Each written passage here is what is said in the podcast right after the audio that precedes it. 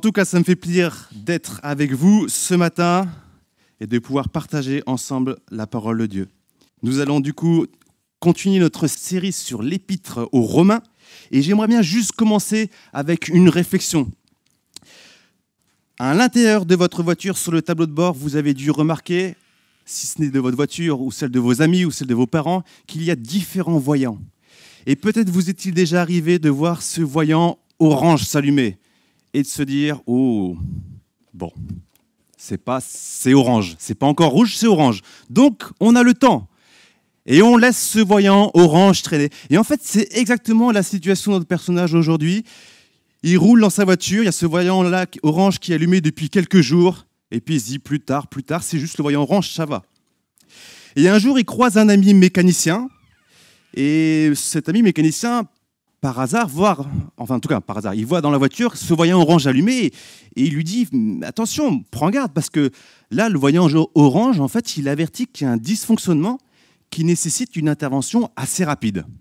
Ou encore ça signifie qu'il y a une pièce, un accessoire de ta voiture qui est abîmé et pour lequel il ne faut pas abuser. Donc il y a un risque.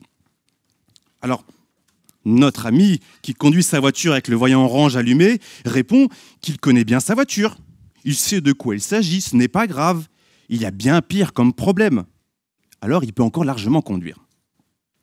Alors notre ami mécanicien insiste un petit peu. Tu sais, ce n'est pas si anodin. Ça fait déjà quelque temps que tu roules ainsi. Et en continuant ainsi, tu cours le risque d'un accident grave. Si la pièce eh venait à casser, eh bien, ça pourrait être compliqué et du coup, ça pourrait coûter ta vie ou celle d'autres personnes. Alors notre ami réfléchit un peu et après il répond bah, Je ne crains rien parce que j'ai tous les outils à la maison. Donc il a les outils à la maison pour entreprendre la réparation. Notre ami mécanicien répond Je sais que tu as les outils, mais sincèrement, tu sais bien que tu ne sais pas t'en servir de tes outils cette panne, elle est bien particulière. Et puis en plus, ça tombe bien, c'est ma spécialité. Le problème de ta voiture, c'est ma spécialité. Donc, laisse-moi t'aider. Je vais pouvoir t'aider à réparer cette voiture. Je pourrais te former, te transmettre ma connaissance pour que tu saches comment t'y prendre. Je pourrais être là pour résoudre d'autres problèmes et t'aider pour l'entretien de ta voiture. Mais notre ami répond C'est une gentille proposition. Mais attention, dans ma famille, nous sommes garagistes depuis des générations. Alors ça va aller je m'en soucie pas vraiment. C'est là que notre histoire s'arrête. Notre homme, tout en sachant qu'il y a un problème, choisit de ne pas écouter les avertissements de son ami mécanicien.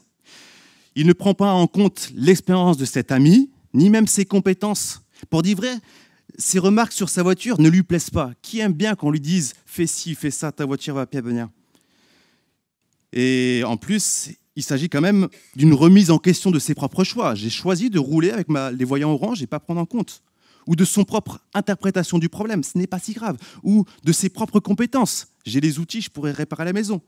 Ou même encore de, la transmission au sein de sa famille de mécaniciens.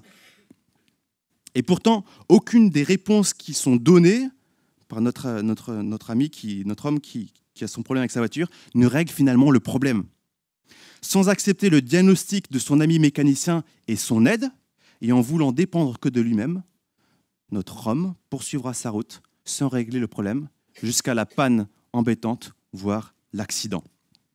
C'est bête, non? Vous ne trouvez pas? Nous pouvons si facilement, finalement, nous y retrouver un peu plus tard, un peu plus tard. Bon, ce n'est pas si grave, je vais, je vais me dépatouiller tout seul, ça va mais c'est vrai que notre entêtement peut être vraiment fort. Mais à la fois, on peut être aussi dans d'autres situations. Vous savez, ce genre de situation qui nous amène à avoir cette capacité, des fois crédule, de recevoir tout conseil et astuce pour mieux vivre pour être plus zen, pour savoir dire non, pour favoriser une bonne musculature, pour mieux dormir, pour faire du profit, en ne travaillant pas, bien sûr, connaître le vrai bonheur, manger plus sainement, profiter des offres du moment pour payer moins cher son caddie, etc. Et j'en passe. Des fois, on veut pas, mais des fois, on veut trop. Nous discernons du coup des besoins et des problèmes et nous saisissons ou pas les solutions proposées. Alors toute cette histoire de gestion du voyant orange et notre prise de décision sont au cœur de notre passage biblique d'aujourd'hui. Alors pas de voiture, nous ne sommes pas dans un garage, n'est pas me voir pour une question de euh, voyant orange, je ne pourrais pas vous aider du tout, je suis incompétent, dans ce domaine. Mais l'illustration de cette voiture est bien sûr notre vie. Il n'y a pas d'amis mécanicien, je ne suis pas mécanicien, mais bien sûr celui qui peut régler le problème de cette panne de la vie, cette difficulté dans la vie, cette panne qui mène jusqu'à un dysfonctionnement éternel, eh bien, c'est Dieu manifesté en Jésus-Christ.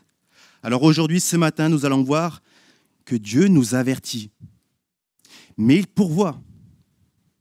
Et dans tout cela, il nous responsabilise. L'apôtre Paul, du coup, continue son exposé à propos de l'Évangile. Il vient de mettre en lumière deux aspects importants à prendre en compte. Donc dans le chapitre 1, si vous voulez lire le chapitre 1. Premièrement, Dieu manifeste sa gloire, sa grandeur avec tout ce qui nous entoure, la nature, sa beauté, l'infiniment grand avec le microscopique, avec toute sa complexité. Et nous ne pouvons pas échapper à ce témoignage qui devrait nous interpeller. Qu'est-ce que je fais dans un monde si grand, si, important? C'était un peu la réalité du chapitre 1 de l'épître aux Romains. Et le deuxième élément que nous avions vu, l'humanité qui ne reconnaît pas la gloire de Dieu est laissée à ses pulsions. Il s'agit du péché, le choix de vivre sans Dieu, et cela avec sa propre conception du bien et du mal. Et nous avions vu, et nous allons revoir là, que Paul dresse un terrible portrait de ces personnes livrées au mal qui se laissent ou qui se laissent conduire par leurs pulsions, par leur mal. Et on va lire ça dans Romains, chapitre, 20, euh, euh, chapitre 1, pardon, à partir du verset 28, 29 même. Et nous allons voir ce terrible portrait que l'apôtre Paul dresse. Ils sont remplis de toutes sortes d'injustices, de méchanceté, de soif de posséder et de mal. Leur être est plein d'envie, de meurtre, de querelles, de ruses, de fraude, de perversité rapporteurs, ils sont aussi médisants, ennemis de Dieu, arrogants, orgueilleux, vanteurs, ingénieux pour faire le mal, rebelles à leurs parents, dépourvus d'intelligence, de loyauté d'affection. Ils sont sans pitié. Et bien qu'ils connaissent le verdict de Dieu déclarant dignes de mort les auteurs de tels actes, non seulement ils les commettent, mais encore ils approuvent ceux qui agissent de même. Et là, quand on lit ça, eh bien, on s'imagine le grand méchant, bien sûr, comme souvent dans les films, et tu, découvres tout son personnage et tu te dis, mince, comment c'est possible d'être aussi mauvais? Et lorsque l'apôtre Paul écrit cela, en fait, il imagine déjà l'attitude de certains de ses lecteurs, peut-être notre attitude, en fait, de, cette, de ceux qui ont cette conscience de bonne moralité. Il est assez lucide car il est bien conscient de la facilité humaine à succomber à la comparaison et au besoin d'être le meilleur. Il connaît très bien ce vieux réflexe de porter l'attention sur les fautes de l'autre. Vous avez vu ce qu'il a fait Il a fait un mal tellement grand, qui a tellement de ravages, finalement pour minimiser la sienne. Alors l'apôtre Paul commence dans notre chapitre 2 en mettant les choses au clair dès le début. Et c'est ce que nous allons voir. Je vous invite vraiment à prendre vos Bibles parce qu'on va euh, lire ensemble au fur et à mesure notre chapitre 2 de l'Épître aux Romains. Je lis Qui que tu sois, homme, toi qui juges, tu es donc inexcusable. En effet, en jugeant les autres, tu te condamnes toi-même, puisque toi qui juges, tu agis comme eux. Nous savons que le jugement de Dieu contre ceux qui agissent ainsi est conforme à la vérité. Et penses-tu, toi qui juges les auteurs de tels actes et qui les fais aussi, que tu échapperas, au jugement de Dieu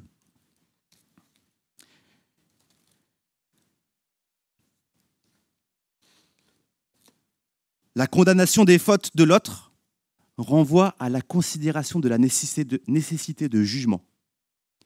Mais finalement, ne pas être lucide avec son propre état renvoie à un côté d'auto-justification. Peut-être vous avez déjà entendu, ou nous avons peut-être déjà dit, je n'ai jamais tué. Je fais le bien autour de moi. Je prends soin de ma famille. Je paye mes impôts. J'aide des associations caritatives. Je trie mes déchets. ce qui importe pour Dieu, c'est d'être bon. Et finalement, Paul nous interpelle. Penses-tu qu'au fond, tu fais mieux que ces personnes à l'attitude ouvertement condamnable? C'est un élément qui est compliqué. En toute sincérité, nous nous retrouvons tous d'une manière ou d'une autre dans la liste que Paul adressait précédemment. Étrange, hein? Et Jésus nous met ça en lumière. Il va dévoiler que nos pensées sont même au prix même condamnables que nos actes. On lit en Matthieu 5, versets 27-28, vous avez appris qu'il a été dit, tu ne commettras pas d'adultère. Mais moi, je vous dis, tout homme qui regarde une femme pour la convoiter a déjà commis un adultère avec elle dans son cœur. Alors peut-être nous pouvons être fiers de notre vie morale. Peut-être que nous pouvons dire, regardez comme je suis quelqu'un de bien et j'ai peut-être c'est sincère. Nos actes n'ont pas d'effet négatif, mais dans nos pensées, peut-être sommes-nous des meurtriers. Combien de meurtriers sont présents dans cette salle? Des pervers, des voleurs, des dictateurs, tout cela dans tout ce que les péchés dans lesquels nous nous sommes allés dans nos pensées et cela si facilement.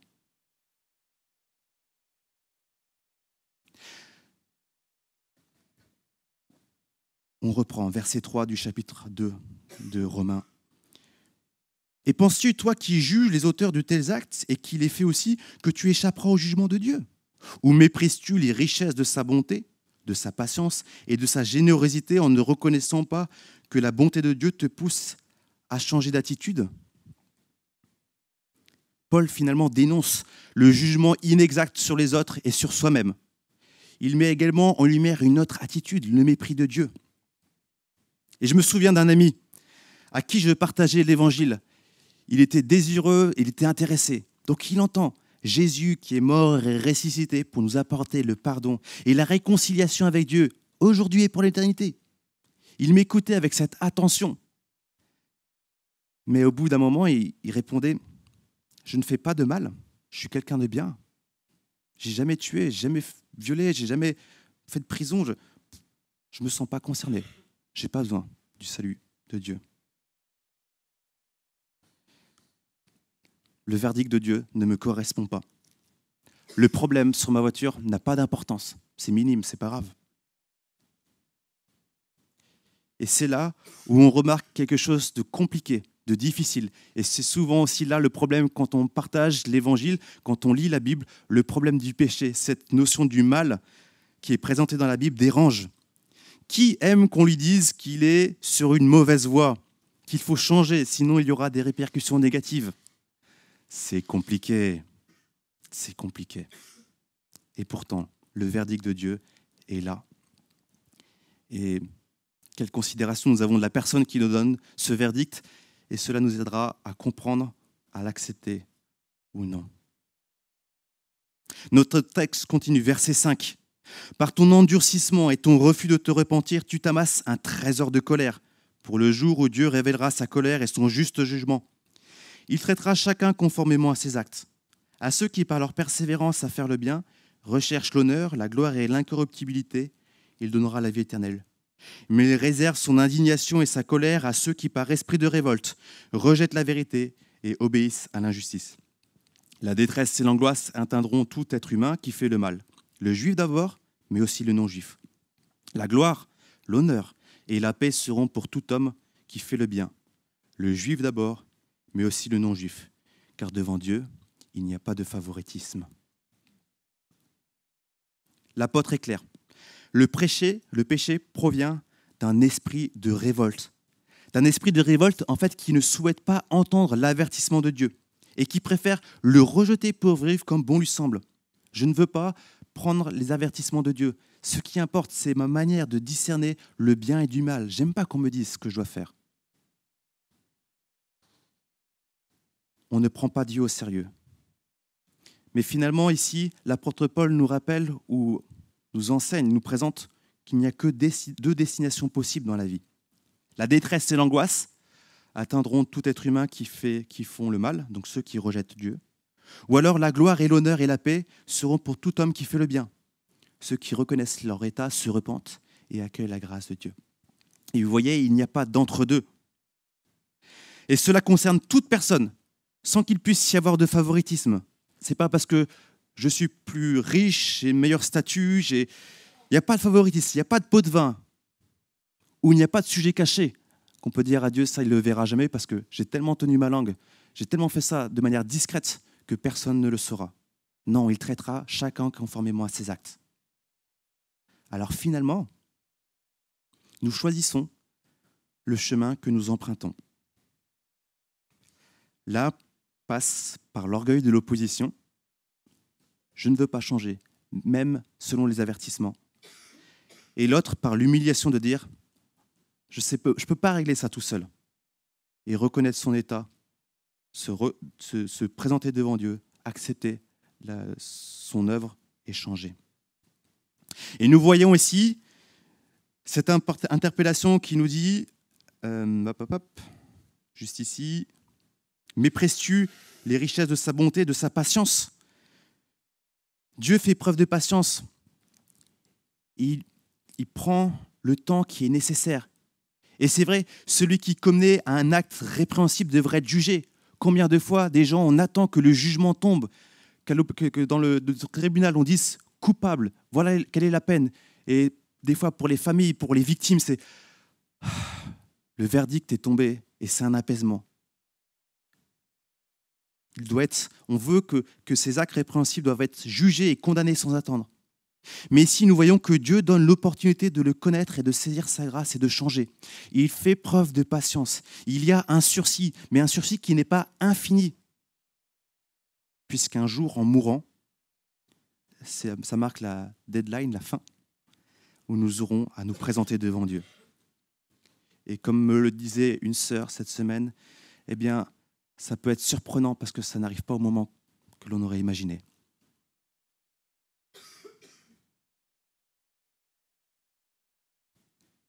C'est difficile de remettre à plus tard ces décisions quand ça a un impact éternel.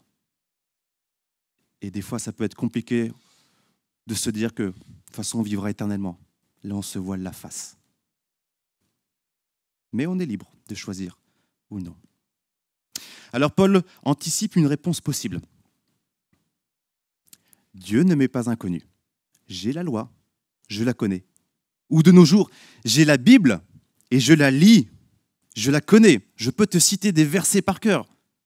Je peux t'expliquer que signifie la Bible. Mais nous lisons dans la suite, à partir du verset 12, Tous ceux qui ont péché sans la loi périssent aussi sans la loi. Et tous ceux qui ont péché sous la loi seront jugés au moyen de la loi. En effet, ce ne sont pas ceux qui écoutent la loi qui seront justes devant Dieu, mais ce sont ceux qui la mettent en pratique qui seront déclarés justes. Quand les non-juifs qui n'ont pas la loi font naturellement ce que prescrit la loi, ils se tiennent lieu de loi à eux-mêmes, bien qu'ils n'aient pas la loi. Ils montrent que leurs œuvres, que l'œuvre de la loi est écrite dans leur cœur, car leur conscience rend témoignage et leurs pensées les accusent en les défendant tour à tour. C'est ce qui paraîtra le jour où, conformément à l'évangile que je prêche, Dieu jugera par Jésus-Christ le comportement secret des hommes. La loi ici correspond au commandement de Dieu, la déclaration de ce qui est bien et de ce qui est mal. Par extrapolation, on pourrait parler aujourd'hui de la Bible, parole de Dieu, inspirée et fiable, c'est ce que nous croyons. Et c'est intéressant parce que la considération que nous avons de cette parole de Dieu se manifeste à son application dans nos vies. Il ne s'agit pas ici simplement du seul aspect, parce que le problème c'est de lire la Bible mais dire finalement ça n'a pas d'impact dans notre vie. Euh, dans l'épître de Jacques, on voit celui qui, lit la parole mais qui ne l'applique pas dans sa vie, c'est comme un homme qui a regardé son, son, son reflet dans le miroir, puis finalement il oublie comment il est ça n'a pas d'impact, ça pas, c'est pas durable. Donc il dit, avec ça, ce n'est pas une excuse que vous pouvez avoir. Mais ce n'est pas le seul aspect du jugement de Dieu. Bien que son jugement prenne en compte l'état de connaissance de la parole, ou de l'absence de connaissance, nous pouvons légitimement nous interroger. Mais alors, est-ce qu'une personne qui ne connaît pas Dieu, mais qui pratique le bien en fonction de sa conscience, peut-elle être trouvée juste devant Dieu et ne pas subir son jugement. On pense à cette question pour nous dire, et ceux qui n'ont jamais entendu l'Évangile, ceux qui n'ont jamais eu de Bible, qu'en est-il pour eux? Le questionnement de Paul un peu plus loin dans sa lettre à propos de l'annonce de Jésus-Christ à ceux qui ne le connaissent pas n'aurait pas de sens si l'approbation de Dieu parvenait par l'observance, uniquement par l'observance de la loi morale, c'est-à-dire cette fameuse conscience dont l'apôtre Paul nous parle. Nous lisons en Romains chapitre 10, verset 4, à partir du verset 14. Mais comment donc feront-ils appel à celui en qui ils n'ont pas cru? Et comment croiront-ils en celui en qui dont ils n'ont pas entendu parler? Et comment entendront-ils parler de lui si personne ne l'annonce? Et comment l'annoncera-t-on si personne n'est envoyé? Il y a la nécessité d'envoyer des gens qui vont partager, annoncer cette bonne nouvelle. Un peu plus loin, l'apôtre Paul, dans la lettre aux Romains, euh, va citer un psaume au chapitre 3, verset 10. Il dit à propos de l'humanité entière, Il n'y a pas de juste, pas même un seul. Aucun n'est intelligent, aucun ne cherche Dieu. Alors le théologien Glazen Herscher, en considérant le salut de Dieu comme étant une grâce, donc un don immérité, non un don qui est, qui est un don qui est dû, non comme un dû, conclut par conséquent, aucun païen, donc aucune personne non juive qui ne connaît pas Dieu, ne sera condamné parce qu'il n'a pas entendu l'évangile, donc le message de salut contenu dans la Bible, mais bien à cause de son propre péché.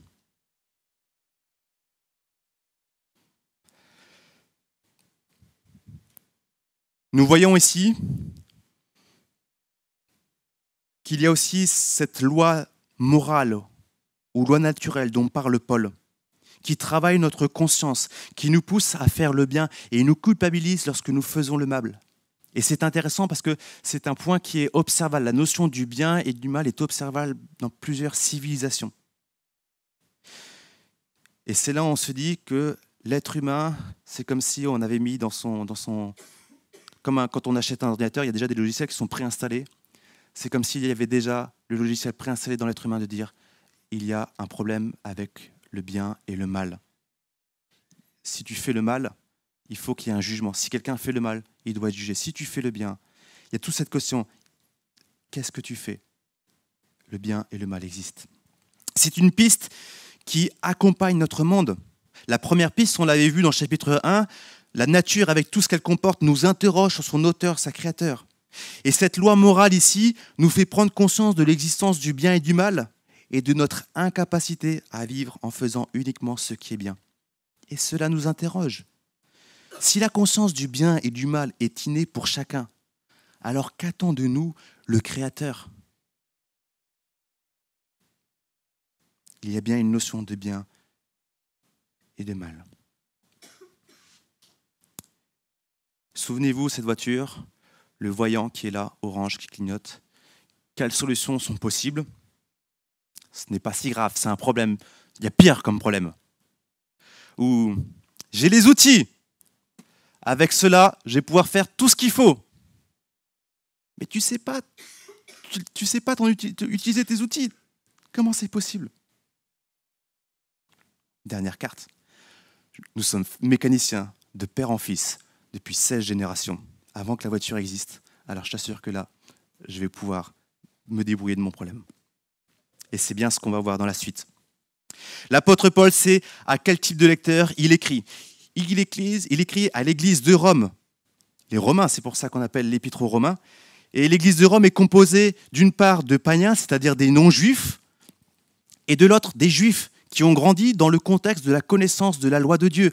On retrouve toute leur histoire dans l'Ancien Testament de l'appel d'Abraham jusqu'à Jacob, jusqu'à les dix tribus. On pourrait parler du roi David, on pourrait parler de Salomon, on pourrait parler euh, de, mille et une choses concernant ce peuple. Ils ont reçu des révélations particulières de Dieu.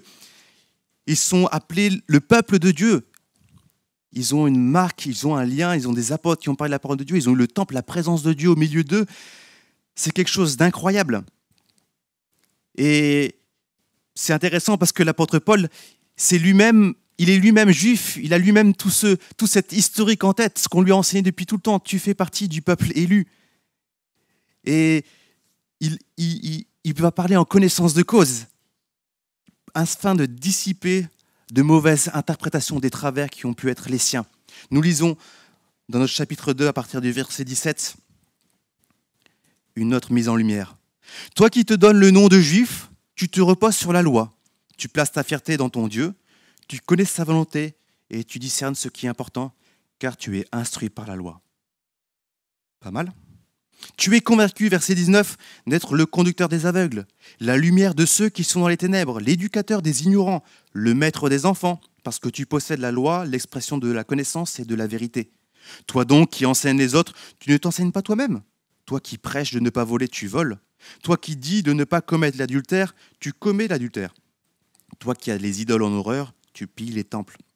Toi qui places ta fierté dans la loi, tu déshonores Dieu en la transgressant. En effet, le nom de Dieu est blasphémé parmi les nations à cause de vous, comme cela est écrit. L'apôtre ici va dénoncer la religiosité hypocrite, celle que pouvaient avoir euh, les Juifs dans ce temps-là. En fait, ici, ils se sont enorgueillis de, leur héritage spirituel. Je vous avais dit la révélation de Dieu, tu fais partie du peuple de Dieu, les promesses qui sont été attribuées, la présence de Dieu, les promesses de, de la venue d'un Messie qui vient du milieu d'eux. Et ils se sont détournés des commandements de Dieu pour se laisser conduire par leur propre raisonnement, au nom de Dieu, pour leur propre autosatisfaction. Il n'y a pas de favoritisme possible, même pour ceux du peuple de Dieu. La connaissance de la volonté de Dieu, l'appartenance à son peuple, la conviction d'être ambassadeur de Dieu auprès des autres nations, ne sont rien finalement si Dieu est déshonoré par une attitude incohérente. Et nous voyons dans les évangiles que Jésus lui-même a mené ce combat contre l'hypocrisie religieuse. Nous lisons en Matthieu 23, Malheur à vous, spécialistes de la loi et pharisiens hypocrites, donc des responsables religieux, des gens qui, qui enseignaient, qui conduisaient, parce que vous ressemblez à des tombeaux blanchis qui paraissent beaux de l'extérieur et qui à l'intérieur sont pleins d'ossements, de morts, de toutes sortes d'impuretés.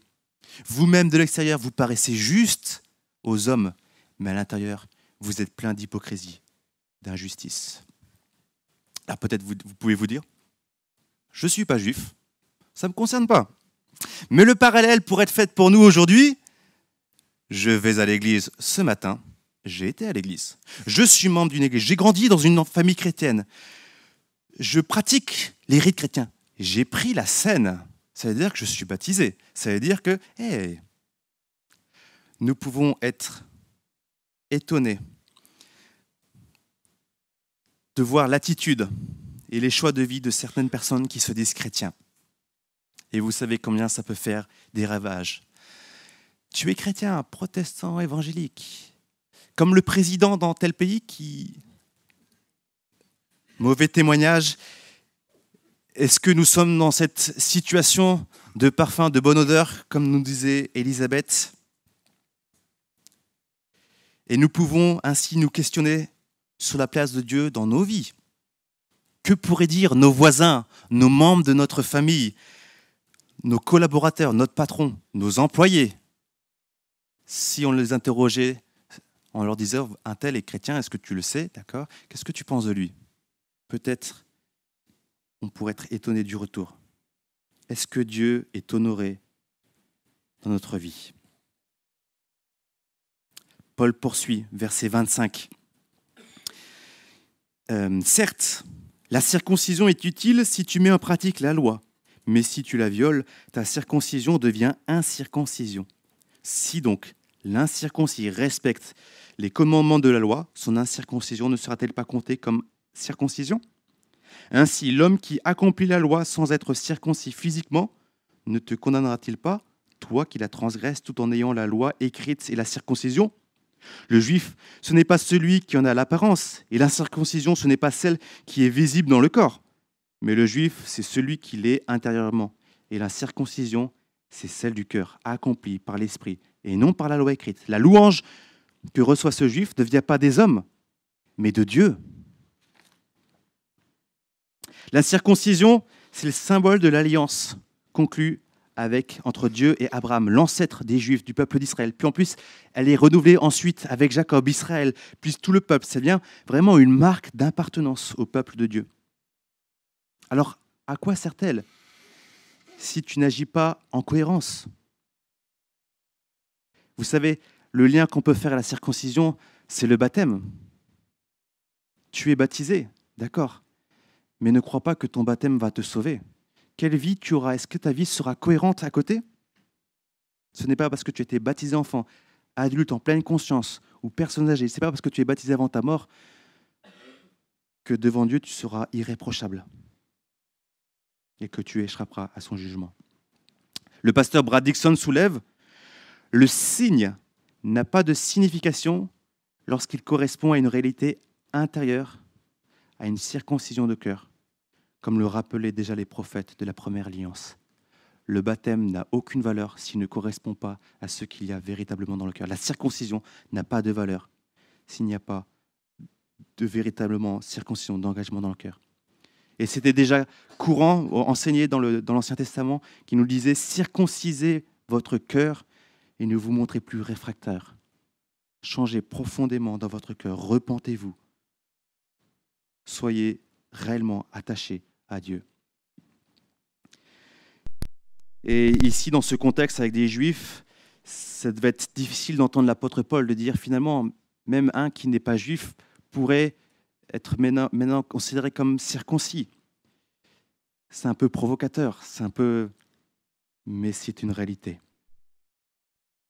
Être enfant de Dieu, réconcilié avec lui, avec lui et assuré de son, de son pardon, pardon, plutôt que du jugement de Dieu, n'est pas une question d'apparence ou d'hypocrisie qui peut tromper les hommes. Et ça, on le peut, on peut tromper les hommes.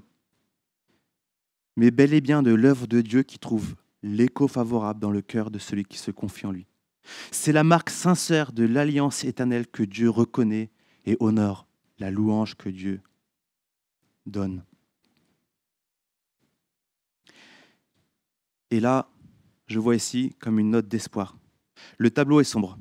Nous avons bien envie de nous trouver des excuses pour prétendre à l'approbation de Dieu, pour démontrer que son jugement contre nous n'est pas justifié.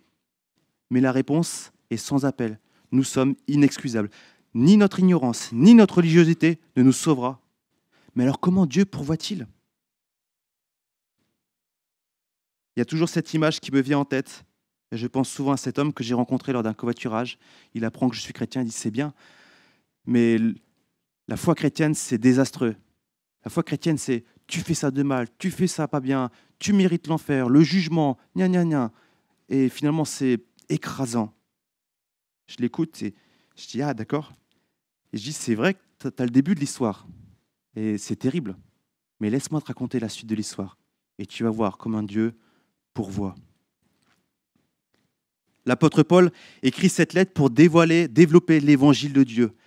Il veut présenter euh, toute son importance euh, pour les Romains comme un certain testament qu'il veut laisser, parce qu'il sait que sa vie est en danger.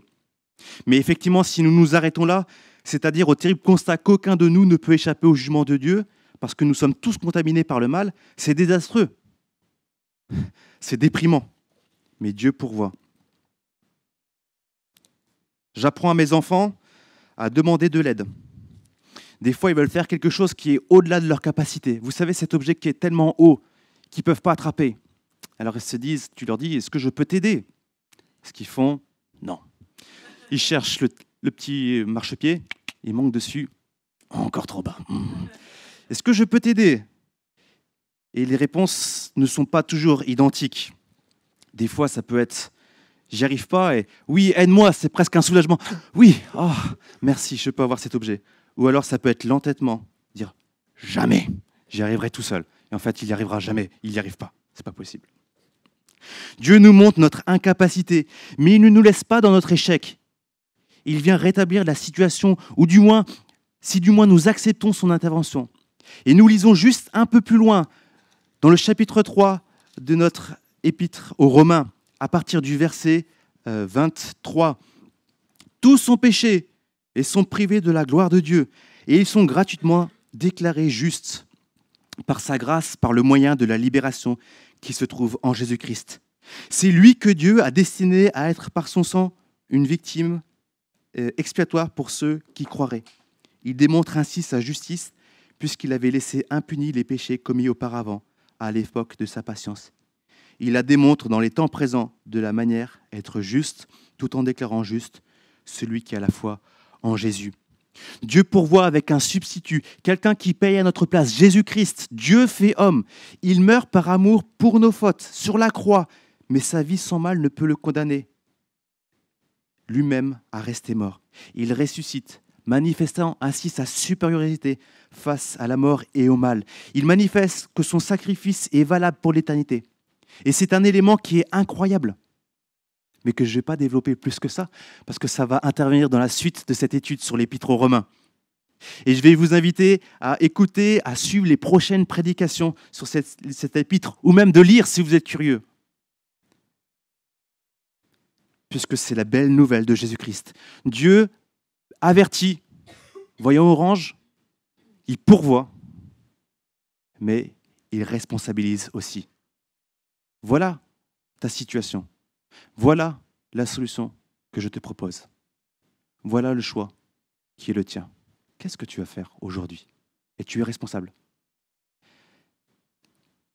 Patience, je fais preuve de patience, mais à un moment, il y aura une conclusion, une fin.